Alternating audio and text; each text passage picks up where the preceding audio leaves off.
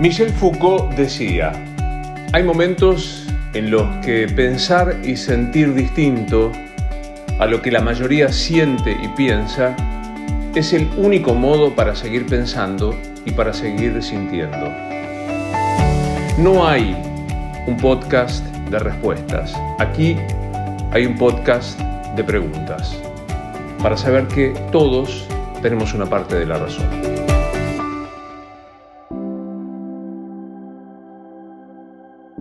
Hola, me gusta encontrarme con vos en estos podcasts. Hace un rato, Braulio, mi pareja, me dijo, hace algo en el podcast que sea esperanzador. Y pensé hoy, ¿qué cosa es la esperanza? El amigo Gabriel Rolón dice que la esperanza tiene demasiada buena prensa. La esperanza es esta cosa de creer sin demasiado basamento, como si algo externo, un milagro o lo que fuera, va a solucionar el problema. Y él dice, cuando yo me voy a operar de la vesícula, no tengo esperanzas de que el cirujano sepa operarme. Yo espero que haya hecho muchas operaciones, que de esas muchas la mayoría sean exitosas, que se haya perfeccionado. Ojo con la esperanza, dice Rolón. No sé si lo que te voy a contar, y todo es culpa de Braulio, genera esperanzas. Pero a mí primero me generó una muy buena cosa, una muy buena alegría, y también preguntas. Te lo digo hasta el cansancio, este podcast es un podcast de preguntas, no de respuestas.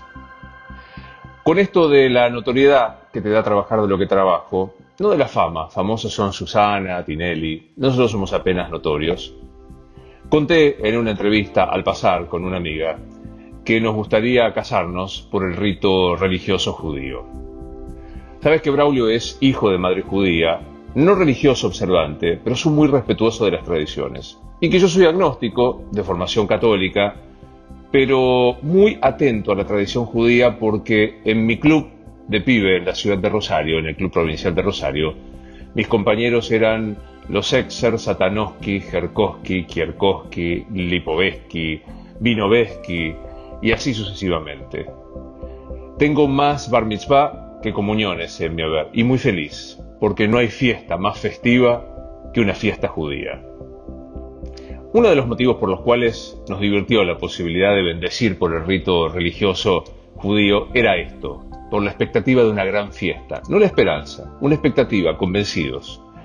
Y lo otro porque era, en el caso de Braulio, respetar una tradición familiar, y en mi caso reencontrarme con la niñez. En esta misma nota yo conté que había conocido una rabina, Silvina Chemen, que me deslumbró por su inteligencia y calidez. Cometí el error de decir, nos encantaría, ¿por qué? Que fuese una mujer que rompía con la tradición de las religiones monoteístas de tener oficiantes varones, y porque nos parecía bárbaro. La pobre Silvina parece que pasó un mal momento, porque en su comunidad la ortodoxia es más fuerte que la posibilidad de pensar en algo diverso. Le pedí disculpas, ella hizo una aclaración, jamás haría un matrimonio de personas mixtas, un religioso o un judío y no. Creo que no hubo, no lo sé, alguna cuestión por ser una pareja gay. Pero a partir de ese momento se generó una catarata de llamados, de personas que decían, yo puedo casarlos, rabinos, como el Rabino Caro, otros de otras comunidades que en este momento no recuerdo, y a todos muchas gracias. Y mucha gente que se quedó pensando, ¿por qué si no son religiosos quieren una ceremonia con una bendición religiosa? Y es una buena pregunta. ¿Sabes que creo que no es un contrasentido pensar en un rito tradicional vinculado con la religión cuando uno es agnóstico y el otro es no creyente?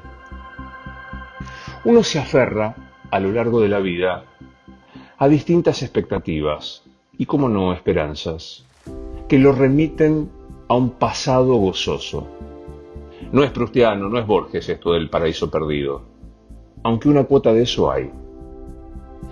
Siento que los bar mitzvah, recuerdo el primero, en una sinagoga de calle Paraguay, en la ciudad de Rosario, en donde en el momento del Baruch Atadonai, que me aprendí de memoria, porque mis compañeros lo recitaban todo el tiempo, que se arrojan caramelos hacia el lugar en donde está el pibe de 13 años, sentí que en ese instante había un acto, una puesta importante en escena que le daba valor especial a lo que estaba pasando. La mayoría de edad de esos 13 años, que se habían cumplido según el registro civil antes, se consagraba en ese momento de una liturgia, de un acto, de un hecho formal que lo revestía de importante. Con el tiempo aprendí que las formas son tan importantes como el fondo. Cuando era mucho más joven y mucho más ignorante que ahora, creía que el fondo era lo que importaba y que las formas eran detalles. No son detalles las formas. No son detalles los recuerdos. Las formas nos vinculan con los otros. Yo puedo querer mucho a alguien. Y si soy despectivo en mis formas, supone que el otro tiene que hacer un esfuerzo de evitar ese desplante y pensar en cuánto lo quiero. Por eso cuido las formas. Por eso me pareció que un matrimonio, respetando formas, un rito, anclándose en el recuerdo, los bar mitzvah, la tradición judía para Braulio, era un modo de encontrarnos. En el medio de esto, un amigo, Ale Cohen, dijo, los tiene que casar Roberto Moldavsky, el humorista, que ha hecho casamientos. Y lo dije. Ayer recibí un mensaje del enorme Moldavsky contándonos que para el rito judío no hace falta ser rabino para casar, y que él lo había hecho, y encantado se sumaba a este tema. A veces un desencanto, un desencuentro, un rabino una rabina que rápidamente sale a decir la tradición es más importante, te hace encontrar con muchísima otra gente que entiende que la diversidad, que el amor, que la festividad, que los encuentros tienen que acomodarse a la posibilidad de transformar esas tradiciones, sin desafiarlas, sin enojar a nadie, pero sí incorporándolas.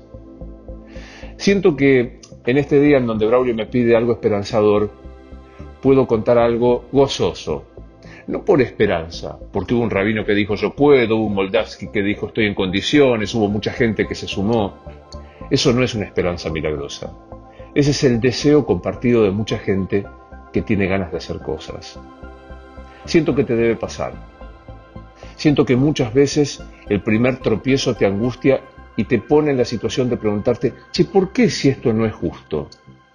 A veces, el tránsito de la injusticia o de lo que no está bien abre el camino de lo inesperado, gozoso, deseante y sobre todo con la expectativa de una enorme fiesta con Moldavsky haciéndonos reír, emocionar a todos y con la posibilidad de que vos, en tu camino, tengas a tu rabino que piensa más en el deseo que en las formas, a tu Moldavsky que piensa más en la emoción que en los mandatos, y que todos en cualquier caso, podemos seguir deseando, porque como no me canso de decir, el deseo es el mejor arquitecto de la vida.